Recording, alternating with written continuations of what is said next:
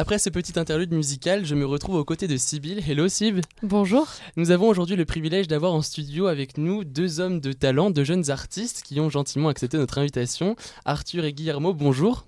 Bonjour. Bonjour. Alors vous êtes tous les deux membres de la Cour des comptes, une compagnie de compteurs donc composée de huit membres, fondée fin 2013. Alors euh, d'abord Arthur et Guillermo, les comptes c'est seulement pour les enfants?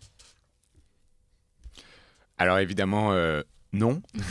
Nous, euh, au contraire, euh, je dirais que hum, la Cour des comptes, elle a été fondée précisément sur euh, ce constat qu'on aime tous les histoires et qu'on aurait tort justement de les réserver aux enfants. Bien sûr, il faut raconter des histoires aux enfants, mais au fond, pourquoi s'arrêter à l'entrée du collège où généralement on se, on se censure? Donc nous, au contraire, je dirais que l'ambition de la Cour des comptes, c'est de sortir le conte des placards de l'enfance et c'est de ramener ce genre à notre génération et euh, aux adultes en général. Tout à fait. Et donc on peut justement dire que le pub- enfin, votre public est un public assez large, très large même. Est-ce que c'est bien le cas? Est-ce que les gens qui viennent vous voir euh, viennent d'horizons différents, que ce soit géographiques, même en termes d'âge Est-ce que, euh, est-ce que ça, ça confirme bien le fait que les contes sont pour, euh, pour tous? Bah, je dirais que dès le début, on a eu euh, l'agréable surprise de voir que justement c'était une bonne intuition et qu'on arrivait à parler à un public à qui on raconte peu d'histoires euh, habituellement, c'est-à-dire euh, notre génération, comme l'a dit Guillermo. Et euh, donc à l'origine, on a construit un public euh, autour de ce public jeune. Et petit à petit, avec le temps, évidemment, on a, on a, on a élargi les rangs et sont venus euh, à nous écouter des gens de toute génération et aussi de, de profils assez variés, parce que c'est ça qui est assez magique dans le, dans le conte, c'est que c'est vraiment la base de, de la narration, la base du spectacle. Il y a très peu de choses, enfin on va peut-être en reparler, mais il n'y a pas de décor, pas de costume, il y a juste des histoires. Et donc du coup, il n'y a pas non plus de barrière à l'entrée. Et tout le monde peut se retrouver dans une histoire, tout le monde peut s'y, peut s'y projeter, et ce qui fait que c'est très ouvert et très généreux comme, euh, comme art. Mais en même temps, est-ce que les enfants et les adultes n'apprennent pas le conte différemment? C'est-à-dire que l'adulte va peut-être voir une morale que l'enfant ne, ne capte pas, lui va voir la jolie histoire. Enfin, est-ce que, est-ce que vous prenez aussi en compte cette dimension-là euh? Je pense qu'effectivement, il y a plusieurs niveaux de lecture dans les, Bien dans sûr. les histoires, mais c'est précisément pour ça qu'il ne faut pas les réserver aux enfants. Ouais, ouais, ouais. Euh, et on, a, on s'est rendu compte aussi, justement, en, en élargissant le public, souvent que les, jeunes adultes que nous sommes venaient de plus en plus avec et leurs petits frères et petites sœurs et avec leurs parents. Nous, on croit beaucoup à l'écoute conjointe, euh, justement, d'une même histoire. Oui, une même histoire avec différents niveaux de lecture peut euh, venir parler à un enfant de 8 ans aussi bien qu'à euh, ses parents. Et effectivement, tout le monde ne va pas y trouver la même chose, euh, ne va pas y voir la même chose, mais c'est ça aussi qui est génial avec le conte, c'est que chacun finit de construire l'histoire lui-même et de projeter lui-même au fond ce qu'il a envie d'y trouver dans cette histoire. C'est vrai qu'on a. Ce qui est magnifique, c'est que c'est le public est actif dans le conte. Euh, Comme c'est un art très dépouillé, en fait, chacun va construire les images avec ses propres images mentales, va étoffer l'histoire et va du coup construire du sens. Et c'est là que chacun, comme l'a dit Guillermo, va y projeter, y saisir une même histoire, va peut-être parler complètement différemment à des publics euh, qui vont être différents, mais peu importe, du moment qu'ils se sont retrouvés à l'intérieur, ça qui est beau. D'accord, merci beaucoup. Et alors, est-ce que vous pourriez nous parler un petit peu de la naissance de votre projet finalement? Qu'est-ce qui a fait que vous avez voulu créer euh, cette cour des comptes? Avec plaisir. Euh, alors du coup, à l'origine, je dirais qu'il y a deux grands moments. À la base, euh, il y a une rencontre déjà. Donc c'est avec Guillermo, nous on se- on s'est connus euh, euh, sur les bancs de l'école maternelle. C'était en, on était en petite section, dans un petit village d'Île-de-France, tout petit, avec une, euh, une classe de trois niveaux. Et euh, je crois que nos frères étaient amis. Alors comme dans un village, il y a des traditions, on, était forcés d'être amis. Et euh, ça a marché parce qu'on s'est pas quitté depuis. C'était il y a 25 ans, à peu- à peu près. Donc c'est très beau. Et donc on a, on a grandi très en belle histoire. Très belle histoire, la première. Donc on a grandi comme ça ensemble et dans un environnement qui est bah, celui d'un petit village, donc euh, très chargé d'histoire, d'imaginaire, etc. Et en arrivant à Paris, on a fait les mêmes études, on n'était pas du tout originaux. Euh, on a eu la chance de faire tous les deux Sciences Po. Et, euh, en arrivant à Paris, on était un petit peu déçus d'un environnement beaucoup plus rationnel, beaucoup plus cartésien. Et c'est là qu'on arrive au deuxième moment euh, qui a vraiment amené la Cour des comptes à se créer. C'est, euh, on a fait tous les deux donc une année d'études. Guillermo il est parti en Russie, moi je suis parti au Chili. Et au Chili, euh, bah, j'ai découvert en fait une, une culture dans laquelle le conte est encore extrêmement vivante, c'est valable pour la plupart des pays d'Amérique latine, euh, le conte occupe la place presque, je vais dire, qu'occuperait le théâtre aujourd'hui euh, chez nous. Et donc, par exemple, dans la fac où j'étais, il y avait tous les mercredis, il y avait conte. C'est-à-dire que les gens venaient, raconter des histoires, il y avait à la fois des conteurs professionnels et puis aussi des étudiants, tout le monde en fait baigne dans cet univers, c'est bah, le réalisme magique qu'on connaît en littérature et en fait il est, il est incarné dans la culture populaire, dans l'esprit des gens qui adorent raconter des histoires et se raconter des histoires et en écouter. Et moi, j'ai passé une année incroyable. J'ai baigné là-dedans pendant un an. Et quand je suis rentré, à Guillermo, forcément, on a bu des bières, on s'est raconté nos, nos, années. Et donc, je lui ai raconté ça. On se dit, mais en fait, c'est exactement ce, qu'on, ce qui nous manque. C'est euh, bah, le plaisir d'écouter et de raconter des histoires. On se dit, bah, et bah, si on en racontait nous Et voilà comment tout est, tout est parti. Donc, on a. Tu veux, pas, tu veux continuer ou je continue? Bon, après, euh, de manière assez euh, simple, entre guillemets, donc ça a commencé effectivement autour de quelques bières sur, bon alors, comment, comment on crée, comment on transpose euh, ce projet euh, chilien euh, dans le cadre parisien. Et ensuite, c'est avec donc deux autres copains à la langue bien pendue. On s'est dit, bon, on va organiser un peu une première soirée crash test. où on va voir quoi. Peut-être que, enfin, est-ce que c'est un art qui est destiné à, à 10 personnes qui n'ont pas réussi à grandir, ou est-ce que notre intuition est bonne et qu'on aime tous les histoires? Et donc on s'est dit, bon bah voilà, euh, on commence une soirée, on a invité quelques conteurs euh, professionnels, nous-mêmes on s'est formés et on s'est dit, bon bah voilà, on fait une première soirée avec 40 euh, copains et on voit si ça, si ça prend. Et en fait, très vite, bah, les gens nous ont confirmé l'intuition. Quoi. tout le monde aime les histoires et du coup, petit à petit, c'est comme ça qu'on a lancé le projet de la Cour des comptes. donc voilà, depuis, depuis la Grande Mosquée de Paris qui a accueilli notre, notre tout premier événement public en 2013. Et c'est comme ça, au fond, que le, projet, euh, depuis, est, né et a grandi. Justement, c'est très intéressant. Enfin, tu viens de, mentionner la Grande Mosquée de Paris. Euh, quand on s'intéresse un peu voilà, à ce que vous faites sur votre site, vous vous produisez dans beaucoup de sites euh, culturels ou pas, enfin, beaucoup de sites différents à, Paris notamment. Comment vous choisissez ces lieux? Il y a notamment enfin, le musée d'Orsay, donc la Grande Mosquée, même la vraie Cour des comptes, d'après ce que j'ai cru comprendre. L'autre. L'autre, l'autre, bien sûr. Excusez-moi. comment, comment vous choisissez ces lieux et comment vous arrivez à vous à vous produire euh, Il y a aussi peut-être une. Enfin voilà, dites-nous tout. Mm. Euh, bah, en fait, il y a un peu deux, euh, cas de figure. Nous, la Grande Mosquée de Paris, par exemple, c'est c'est vraiment notre, notre QG, c'est là où on est né, c'est là où on continue chaque mois d'inviter notre public à des événements qui sont gratuits. D'accord.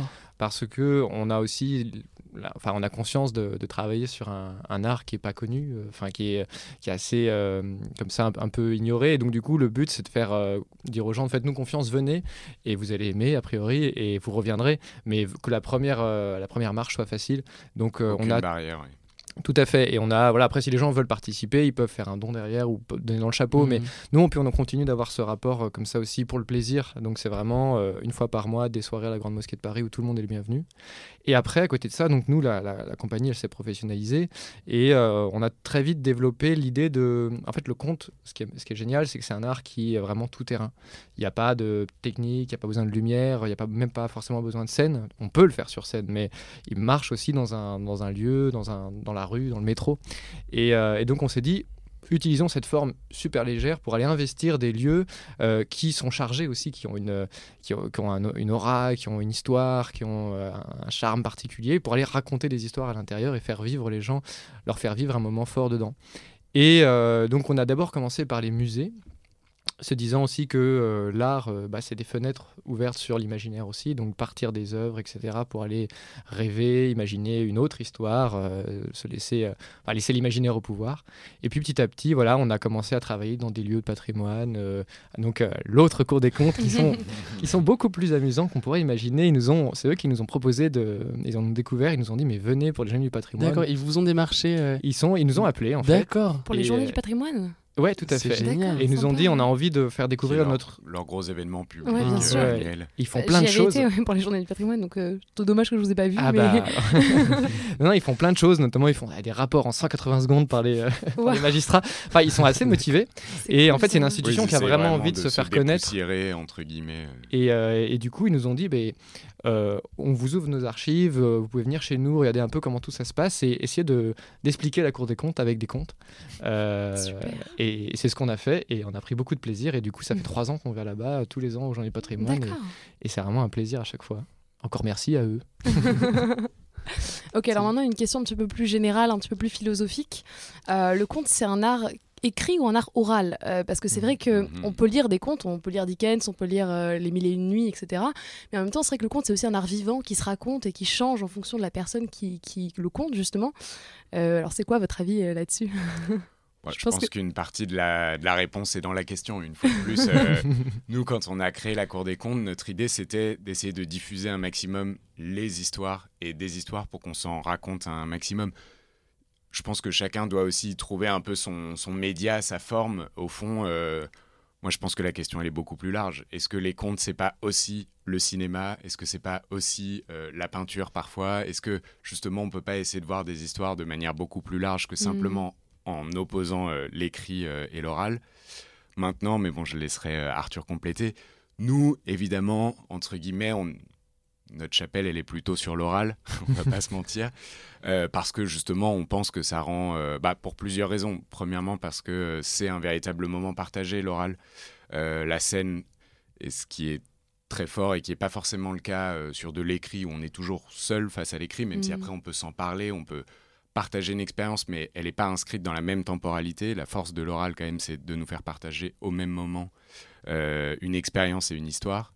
Et ensuite, nous, on pense que euh, dans l'oralité, on peut euh, aller chercher une autre, euh, une autre chaleur que n'offre pas forcément l'écrit, mais je pense que je vais laisser Arthur compléter là-dessus. Oui, euh, non, mais c'est vrai que mais c'est assez euh, symptomatique de notre, notre façon de penser en France, en Europe. Nous-mêmes, on, venait de l'écrit, comme tout le monde. pour nous, les contes, c'était les, les recueils de contes, les nouvelles, etc. Et instinctivement, même en commençant à travailler, on passait par l'écrit obligatoirement. C'est-à-dire qu'on on écrivait nos contes, etc. Et c'est petit à petit, en travaillant, on s'est rendu compte que, en fait, en se libérant du texte, on allait vers quelque chose d'autre et d'hyper intéressant, en fait, de beaucoup plus libre, beaucoup plus spontané, et euh, qui, en fait, je pense, renouait avec une forme de, littérature euh, qu'on a un peu perdue, qui est la littérature orale, et qui, se qui repose du coup sur plein de choses, après avec des règles complètement différentes. Par exemple, à l'écrit, une répétition, c'est affreux. À l'oral, dire qu'il était très, très grand, ça, gêne personne. Et au contraire, ça apporte quelque chose. Et euh, donc, c'est vraiment un autre monde, un autre univers qu'on a appris à découvrir. Et aujourd'hui, c'est vrai que maintenant, on travaille. On n'a plus du tout d'écrit, c'est presque interdit entre Mhm. nous. Euh, les histoires, en fait, on les, on les travaille à plusieurs. On va peut-être en reparler sur le travail collectif qui est vraiment au cœur de nous aussi de notre démarche. Mais, euh, mais pour essayer de reconstituer un peu cette, euh, cette, cette chaîne de transmission orale qui existe depuis des milliers d'années sur toutes les histoires, euh, elles s'enrichissent, elles se construisent, elles s'affinent, elles se modifient à chaque fois qu'elles sont dites, à chaque fois qu'elles sont enfin, racontées, elles se, elles se transforment et c'est ça qu'on veut garder en fait. Hmm. Et dans l'oral, il y a aussi une dimension. euh, Enfin, à l'oral, on a aussi un corps, on a du mime. euh, on est aussi beaucoup plus libre, entre guillemets, en termes de forme. Euh, on peut aller chercher, même au-delà des mots, euh, des choses très fortes qui, du coup, est plus compliqué à retranscrire dans une forme purement écrite. À l'oral, on peut vraiment aller chercher voilà, ailleurs, autrement, notamment avec le corps. Et justement, du coup, est-ce que vous répétez vos histoires entre vous? Bah, évidemment, bien sûr, c'est c'est un travail de, c'est un travail aussi d'acteur et de comédien. Donc, euh, en fait, je dirais qu'on les, on les répète, c'est au sens propre du terme, c'est-à-dire que Mm. on les dit, on les redit, et on a notre façon de travailler aussi qui est, on est un collectif, ce qui est cette chance, euh, ce qui est assez rare aussi dans le monde du conte, où c'est souvent des artistes un peu seuls, euh, enfin qui travaillent en solitaire et qui sont très, très intéressants. Mais c'est vrai que nous, le fait d'être une petite dizaine nous donne dès le début un public euh, qui est nous-mêmes en fait, on est notre propre public. Et donc toutes les histoires qu'on va raconter, avant d'être racontées euh, sur scène, elles ont été euh, mâchées, remâchées par tout le monde, transmises. Guillermo va raconter mon histoire, je vais l'entendre d'une autre, dans une autre bouche, ça va donner un autre éclairage, etc. Et au fur et à mesure, à chaque fois qu'elle passe comme ça, elle s'affine, elle s'améliore, on se regarde, on s'écoute, etc. Pour arriver à la fin à un objet, on va dire, euh, oral, qui est, euh, c'est pas de l'impro complètement, on va pas se mentir, c'est vraiment, il y a des formules qui sont construites, il y a des, le Mhm. corps est travaillé, le corps est écrit, etc. Mais il y aura toujours cette petite, euh, cette fraîcheur qui fait que euh, d'un- d'une d'une version à l'autre, il y aura toujours des petites choses qui vont changer. D'accord. Et euh, est-ce que vous écrivez vos propres histoires ou est-ce que vous vous basez sur des contes euh, qui existent déjà? Vous faites sans doute les deux, c'est... euh, Oui, les deux, mon capitaine. non, mais en fait, c'est ça qui est intéressant. C'est-à-dire que les histoires, au fond, qu'on les invente ou qu'on aille les chercher dans le, dans le répertoire, hmm. ou justement même parfois ailleurs que dans le répertoire classique des contes. On parlait euh, tout à l'heure euh, cinéma, mais aussi dans la mythologie, dans même parfois des anecdotes, des nouvelles. qu'on aille chercher les histoires dans le monde écrit ou qu'on les écrive nous-mêmes, il y a toujours un travail, sinon d'écriture, au moins de réécriture. Mm. Et c'est ça, je pense, l'intérêt aussi du et de, la méthode de travail qu'on essaye d'affiner au fil des, des années, c'est de venir chercher dans chacune des histoires, des structures de récits qui existent, ce qui nous intéresse, ce qu'on va conserver, et ensuite comment on va pouvoir réinvestir cette histoire, cette, structure d'histoire avec notre imaginaire, nos messages, avec euh, notre personnalité, entre guillemets. Euh, donc je dirais que même quand c'est des histoires qui existent, on les réécrit. Euh, et ça fait vraiment partie justement du, travail. Parce que quand on raconte une histoire, il faut qu'on sache pourquoi on la raconte. C'est prendre la parole en public, c'est toujours défendre quelque chose. Et je pense que pour ça, il faut avoir quelque chose à dire, entre guillemets. Et donc, même quand l'histoire existe, il y a un tel travail de réécriture euh, que du coup, même si on l'a pas inventé, on se l'est tellement réapproprié que je pense qu'on peut parler de réécriture. Oui, mm. Oui, c'est pas toujours nos histoires, mais c'est toujours nos mots. Bien mm. sûr, ok notre version. voilà.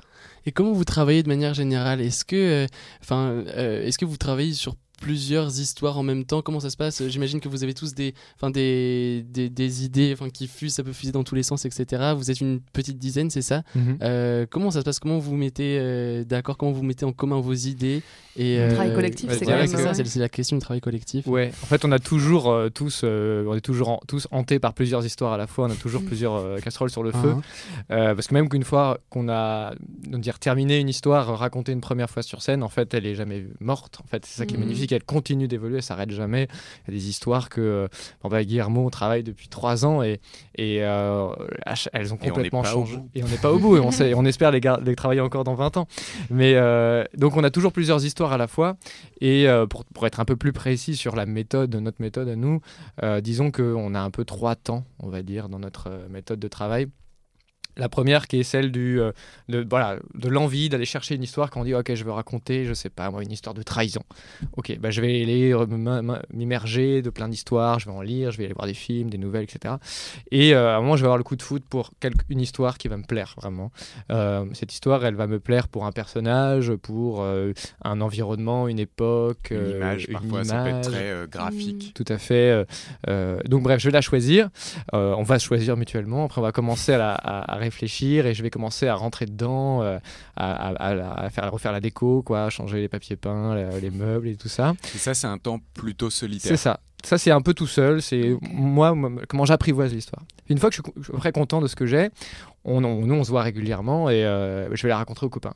Et donc là, je vais leur euh, raconter de manière très imparfaite. Je vais leur faire une sorte de, de, de, résumé, quoi. Et je vais leur dire voilà, c'est l'histoire d'un mec qui fait ça, etc., etc. Et là, ils vont me dire euh, Ah, euh, super, euh, ah, mais attends, on n'a rien compris, là, c'est trop, etc. Donc là, on va se faire des retours mutuellement. Et on, passe un peu à la deuxième étape, qui est du coup un travail. Là, on commence à travailler avec les autres. C'est-à-dire que je prends en compte leurs retours, j'y réfléchis. Parfois, on y réfléchit à deux, à trois, à plusieurs, des fois. Et comme ça, l'histoire commence à se structurer, à prendre du corps, à, s'alléger, à s'affiner, etc. Et une fois que, disons que le principe de l'histoire, la structure de l'histoire est bien claire comme ça, que tout le monde euh, la, suit parfaitement et que tout le monde se l'est approprié aussi. Arrive au troisième temps où là, c'est vraiment on dire l'écriture scénique.